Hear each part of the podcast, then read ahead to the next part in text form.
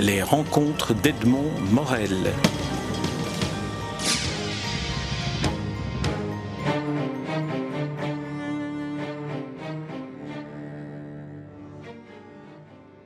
Colette Brackman, nous nous rencontrons à l'occasion de la publication chez André Versailles d'un récit que vous nous faites de la vie et de l'activité du docteur Mukwege, l'homme qui répare les femmes. C'est le titre que vous avez donné à, ce livre, qui est le, portrait du combat de ce gynécologue qui consacre euh, son métier à réparer les femmes qui sont victimes des, viols et violences dans, dans le Congo.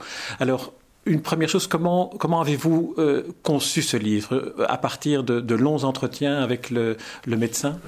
Euh, Oui, c'est ça. Je connais en fait le docteur Mukwege depuis longtemps parce que chaque fois que je vais au Kivu à l'occasion des guerres ou d'autres reportages, je le rencontre. Et puis l'idée est venue de, faire son portrait et j'ai fait de longs entretiens avec lui. Donc pendant deux semaines, je l'ai vu deux, trois heures par jour, mais d'une façon très concentrée. On se voyait en coupant toutes les communications vraiment en se concentrant euh, sur les questions et, sur son récit. Et donc je laissais couler un peu son, son récit de vie, euh, son témoignage, ses réflexions.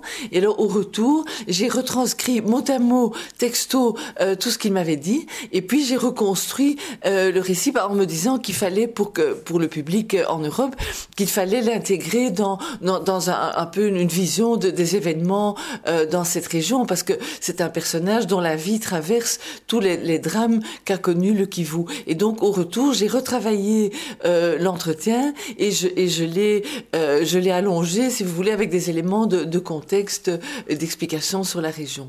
C'est ce qui rend d'ailleurs votre livre tout à fait et passionnant et pédagogique parce que on comprend mieux le combat de ce médecin lorsqu'on connaît et le contexte sociopolitique de, de cette région en, en, guerre et aussi quand on approche un peu plus la biographie du docteur Mukwege comme vous l'avez fait. Commençons par cela. Il est médecin, il était au départ, euh, il avait la vocation d'être pédiatre, et puis il a choisi la gynécologie en France. Voilà, mais au départ, il faut savoir que son père est pasteur. Alors il raconte que il tout jeune, il accompagnait son père dans, les visites euh, chez, des malades, et son père se, faisait des prières, des bénédictions, et, lui se disait mais les prières c'est très bien, mais j'aimerais bien faire quelque chose de plus de plus concret pour aider les gens. D'où sa vocation de devenir médecin. Deuxième chose, il observe que au Kivu, il veut devenir pédiatre, il adore les enfants, mais il remarque qu'au Kivu, les femmes sont euh, très blessées par, elles ont beaucoup de, problèmes gynécologiques qui sont dus à la pauvreté, la malnutrition, les, accouchements euh, prématurés, etc. Et il se dit, il serait peut-être plus utile que je devienne gynécologue pour aider les femmes à accoucher dans de bonnes conditions. Et puis, il fait sa formation médicale en France, à Angers, et il en sort donc gynécologue. À Angers, on lui propose de rester, de, euh, de rester là, lui propose des postes à l'hôpital, ce qui, euh, ça fait réfléchir parce que beaucoup de médecins africains euh, font cette, ce choix finalement de, de, de, rester dans les pays où ils ont été formés. Et lui, malgré les sollicitations qu'il reçoit en France, décide de rentrer à Bukavu. Et il rentre avant, avant les guerres. Tout le monde lui dit, mais tu es fou, c'est encore le, le, régime du président Mobutu, le, le pays est en difficulté, etc. Mais il décide de rentrer. Et pendant quelques années, il exerce comme gynécologue local à Bukavu. Et puis la guerre, la guerre éclate, la première guerre. Du... Là, on est en quelle année pour situer la chronologie Au début des années 90 Au début des années 90, on est en 96, donc la première guerre 96-97 qui chasse euh, le président Mobutu. Et là, le, gynécologue commence à faire de l'humanitaire parce qu'il est obligé. Il voit arriver en 94, après le génocide du Rwanda, il voit arriver le flux euh, des réfugiés Hutus, il voit se développer euh, ces camps de réfugiés. Donc il est un témoin de premier plan de, des conséquences dans la région euh, du génocide au Rwanda avec l'afflux euh, des réfugiés, les désordres au Kivu. Et puis arrive la première guerre du Congo où il est obligé de fuir, de fuir son hôpital avec le flux des réfugiés qui essayent de se soustraire à l'avancée de, des forces rebelles. Alors il, il va avec eux en forêt, il va jusque Kisangani. Et le médecin spécialiste en gynécologie se voit transformé en, en urgentiste euh, qui gère une situation de, euh, de drame humanitaire.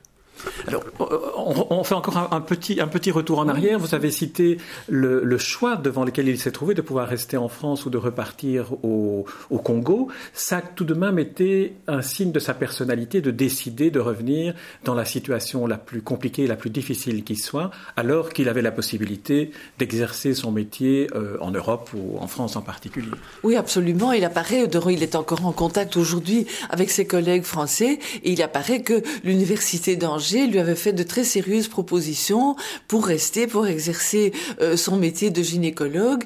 Et aussi, il aurait, pu euh, rester en France et, comme font beaucoup, envoyer de l'argent, des moyens euh, au pays, mais rester et gagner conséquemment bien sa vie en France. Et puis, il a de longues réflexions avec son épouse, qui est, infirmière, et ils, ils ont déjà des enfants, et tout le monde dit, mais c'est trop dangereux de revenir en Afrique avec femmes, enfants, dans une région qui est qui, qui est déjà plongé dans le, le, déclin du régime Mobutu, peut-être la guerre, mais à deux, le couple fait euh, prend d'abord il décide d'y aller lui-même tout seul et puis sans sa femme, et puis le couple dit non, si on y va, on y va tous. Ils prennent l'avion, toute la famille se réinstalle euh, à Bukavu, mais évidemment il reste en contact avec ses amis euh, français.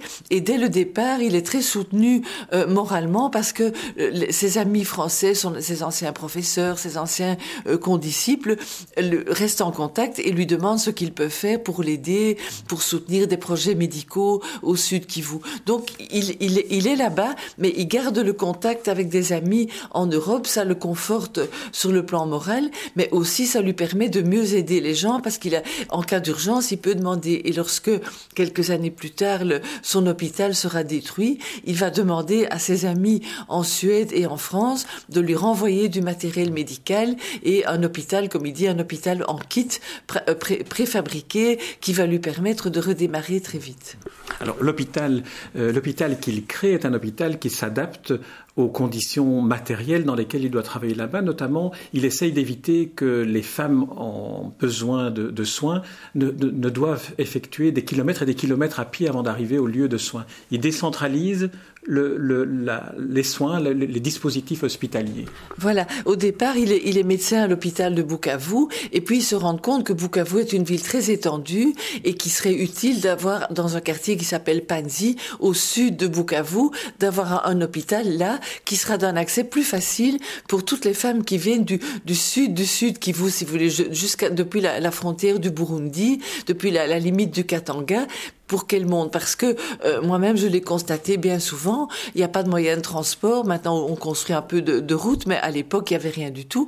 Et donc, les femmes devaient arriver sur des brancards, porter euh, à dos d'hommes euh, sur des brancards pendant des jours et des jours, jusqu'à arriver à Bukavu. Et bien souvent, des, des femmes qui avaient des problèmes d'accouchement, quand vous êtes porté pendant trois jours sur un brancard, les femmes arrivent exsangues ou, ou, ou mortes, et c'est on peut peut-être sauver l'enfant, mais la, la maman décède. Et donc, il décide de créer cette annexe de, euh, à Panzi, qui deviendra le grand hôpital de référence euh, de Panzi. Et maintenant, à mesure que les moyens augmentent parce qu'il reçoit des prix internationaux, il affecte les sommes qui lui sont accordées, les prix et tout ça, à faire des unités décentralisées, c'est-à-dire des hôpitaux de campagne et aussi euh, des cliniques mobiles. Et ça, j'ai visité des cliniques mobiles, c'est-à-dire une équipe dotée d'une ou deux jeep avec du matériel médical et qui tourne dans les villages et qui, qui arrive dans les centres de santé. Et là, dans ces centres de santé, tous les gens de ce village et des villages voisins sont prévenus et l'équipe s'installe dans, euh, dans ce petit centre avec sa jeep et avec le matériel. Et tous les cas qui peuvent être traités sur place le sont par un, médecin, une gynécologue, une infirmière, une assistante. Il y a aussi une conseillère juridique et cette conseillère juridique s'installe et enregistre tous les cas de viol et dresse le dossier pour des plaintes éventuelles, des poursuites, pour qu'on ait au moins le, dossier pénal de ces actes qui ont été commis. Et donc là, il y a une banque de données qui, qui se met un peu en place d'une façon empirique dans toute la région. Et donc cet élément de décentralisation est très important. il permet aussi que les cas les moins graves puissent être traités euh, sur place. Et alors les femmes qui sont les, les, les plus gravement atteintes sont alors embarqués dans, euh, dans un des véhicules et peuvent être transportés par voiture à Panzi et en, étant soignés plus, mieux et plus rapidement.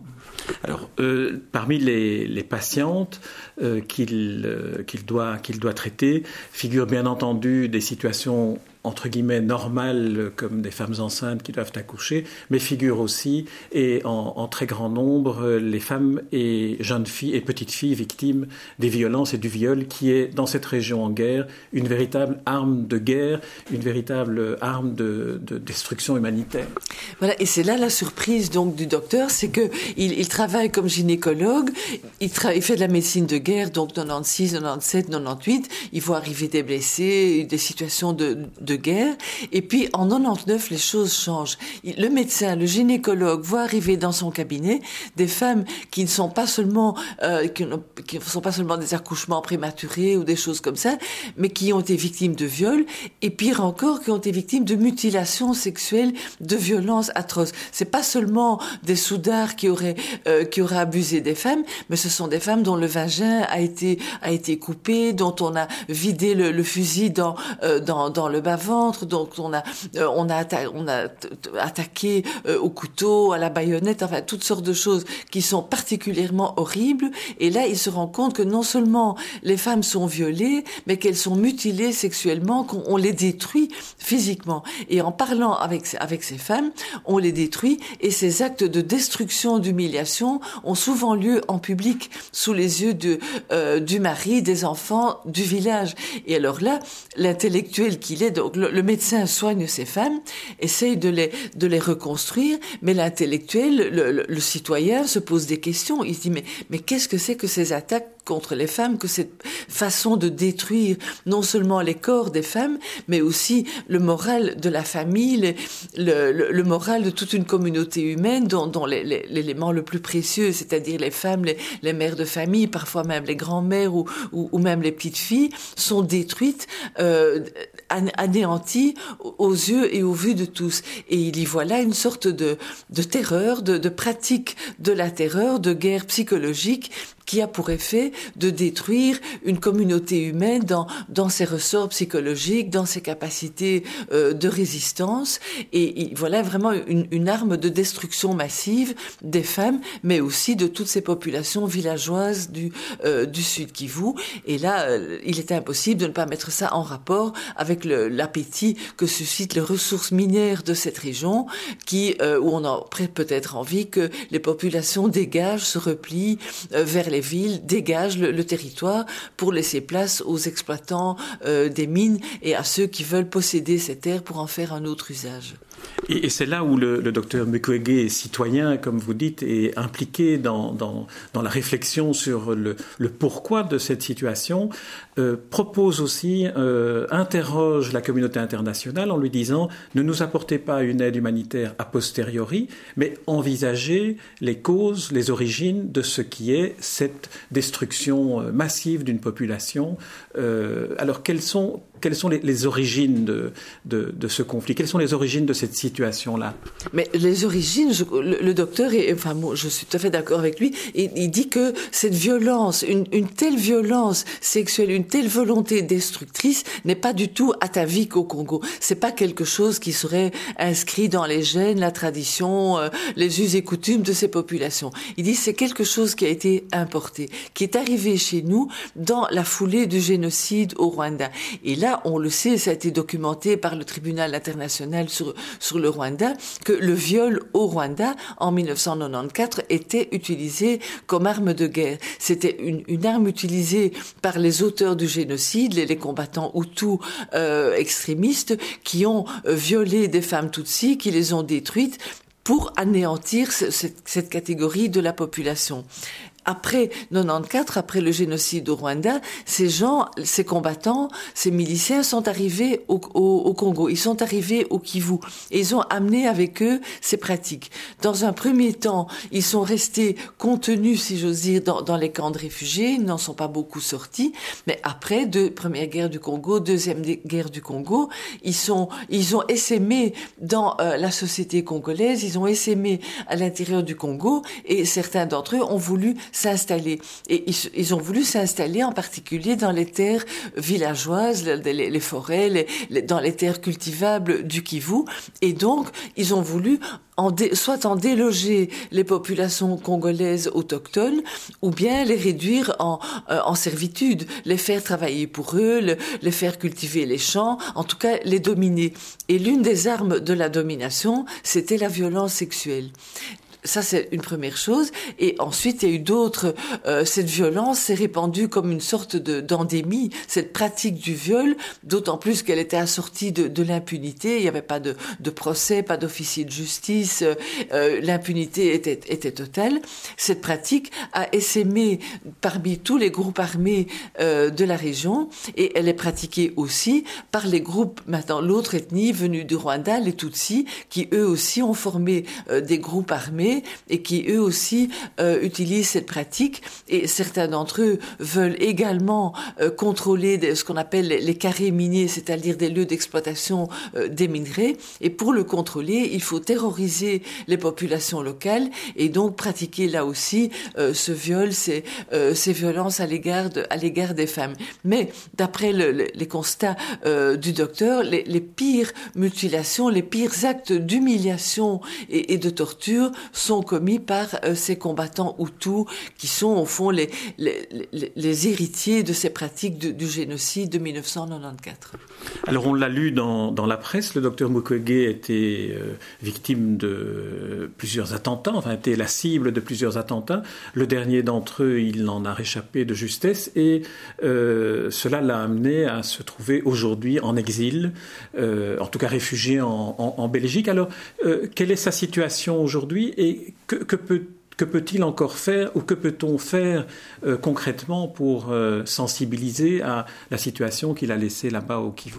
Mais je crois que lui-même, à titre personnel, ne souhaite qu'une chose, c'est de rentrer euh, dans son pays, de reprendre son travail. Il est médecin-chef d'un grand hôpital et donc son travail est là, son bureau l'attend et lui meurt d'envie d'y retourner. Les femmes du Kivu ont déjà fait plusieurs fois des manifestations, sont descendues dans la rue pour dire mais, mais c'est notre docteur, c'est notre gynécologue, c'est pas seulement le médecin des femmes violées, c'est le gynécologue de, tout le monde, y compris de patientes qui viennent du Rwanda, du Burundi, euh, du Katanga, d'autres régions. Donc c'est le gynécologue de tout le monde. Et les gens des attendent qu'il revienne, mais pour ça il faut de la, il faut de la sécurité. Alors il y a dix ministres des Affaires étrangères européens qui ont pris contact avec les autorités congolaises en les sommant de fournir aux docteurs une protection suffisante, une sécurité.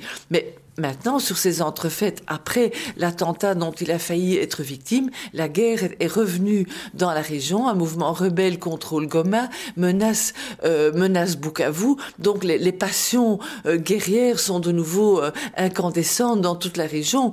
Et le, le bon sens même oblige à dire qu'il n'est pas prudent pour le docteur de retourner aujourd'hui parce qu'il est, il est connu et même si on, on le protège, même si on lui met quelques policiers autour de, de sa demeure, on peut pas faire vivre cet homme dans une cage en verre et on peut pas l'obliger à vivre dans son bureau à l'hôpital qui serait transformé en forteresse. Parfois il le dit, il dit je vais retourner et je ne quitterai pas mon bureau, je ne quitterai pas mon hôpital et mon hôpital sera gardé par des, des militaires. Mais c'est évidemment invivable à long terme et puis qui dit que demain ces militaires ne vont pas trahir, partir, euh, être vaincus ou Dieu sait quoi. Donc c'est évidemment très la situation pour l'instant est, terriblement instable et donc je crois que à son corps défendant, il, reste encore quelque temps euh, en Europe, mais en étant connecté avec Panzi, en ayant envie d'y retourner au plus vite. Alors le docteur Mukwege est, lauréat de différents prix internationaux, vous l'avez dit, notamment de, la Fondation Roi Baudouin. Une des, une, une des, fonctions du livre que vous avez écrit est bien entendu d'informer, de sensibiliser, mais aussi c'est une manière aussi de, de, participer de façon citoyenne à contribuer à l'action du docteur Mukwege, puisque une partie des droits est reversée à la, à la fondation qu'il a créée. De quelle autre manière ceux qui nous écoutent et ceux qui liront votre livre peuvent-ils euh, contribuer concrètement à sensibiliser le, monde politique, mais aussi à participer concrètement?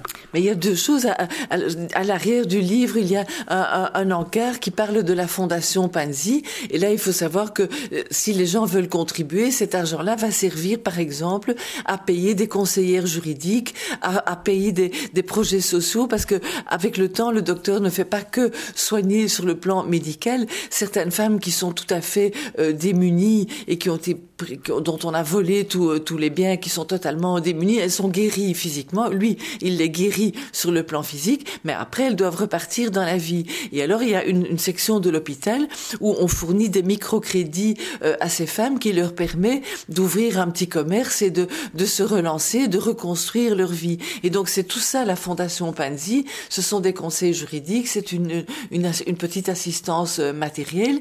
Et aider la Fondation Panzi, c'est aider ces femmes à, euh, à, redémarrer euh, dans l'existence. Et le budget de la fondation est géré depuis la Belgique et il est envoyé euh, là-bas pour des, pour des besoins précis. Et il faut bien insister là-dessus. Il y a une, une, totale séparation entre le médecin qui, qui fait des appels et la fondation qui fonctionne d'une façon autonome. Ça, c'est l'aspect, disons, matériel. Et puis le, le but du livre aussi, c'était de, de démultiplier parce que le docteur fait des, des conférences, il va aux Nations Unies, il va partout pour apostropher la communauté internationale et dire ce n'est pas possible qu'on qu'on laisse ces choses-là se faire.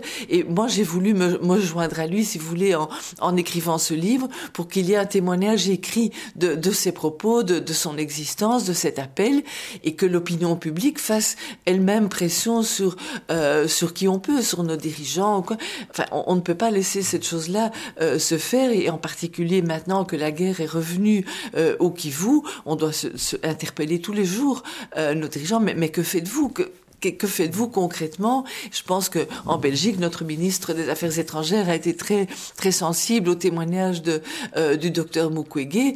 Mais bon, il suffit pas de parler aux Nations Unies. Il faut il faut aller plus loin. Alors Colette Brackman, euh, vous êtes journaliste de, la presse écrite, vous êtes une, écrivain.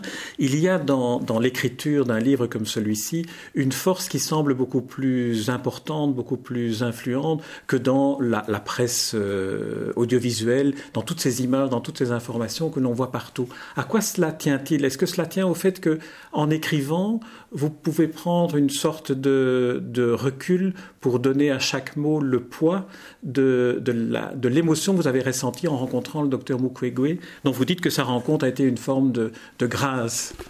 Mais oui, c'était une grâce de la vie de pouvoir m'entretenir aussi longtemps avec euh, une personnalité aussi remarquable et qui réussit à, à rester serein et, euh, et, doux et sans et sans sans sans haine dans les pires circonstances. Alors qu'il a vu le pire, ses paroles sont celles de de de l'humanisme. Et donc là, j'ai essayé de, de, de, rendre compte de cela et j'ai essayé aussi d'utiliser euh, une certaine euh, habitude, enfin une certaine expérience de, de la région où je vais souvent et, de, et depuis longtemps pour tout de même prendre un peu de distance, pour ne pas écrire un livre trop à chaud euh, sur le coup de, de la colère, de, de, l'indignation, mais aussi pour apprendre un peu de recul et euh, dire mais d'où d'où ça vient, comment est-ce possible, quel est le, le recul historique. Donc j'ai essayé de mélanger à la fois la distance et un regard un peu un peu décalé qui est celui d'une journaliste et tout de même la, la passion et l'indignation que suscite euh, cette situation. Et je dois dire que même si je vais au Congo de, depuis longtemps et, et, souvent, cette région n'a pas du tout épuisé mes capacités d'indignation. Et à chaque guerre, à chaque violence, je dis mais mais c'est inimaginable. Et là, nous nous sommes retrouvés, Mukwege et moi, si vous voulez, sur le même plan. Lui est un médecin, moi je suis une journaliste, et puis on se regarde, on dit mais mais c'est pas possible. Mais mais que pouvons-nous faire? Lui peut faire beaucoup parce qu'il peut soigner les gens. Moi, je ne peux rien faire du tout. Je peux prendre mon, mon ma plume et mon ordinateur et, et raconter le peu que, que j'ai vu. Colette Brackman, je vous remercie pour, et surtout pour ce livre, et surtout pour cet entretien, et puis aussi pour euh, ce que vous êtes lorsque vous racontez euh, l'Afrique, lorsque vous racontez les événements qui s'y déroulent, et lorsque vous nous, non seulement vous nous apprenez ce qui s'y passe, mais en plus vous nous y sensibilisez, ce qui est peut-être la combinaison euh, idéale entre la journaliste, l'écrivain, le grand témoin et la citoyenne que vous êtes. Merci Colette Brackman. Merci aussi, merci beaucoup. Les rencontres d'Edmond Morel.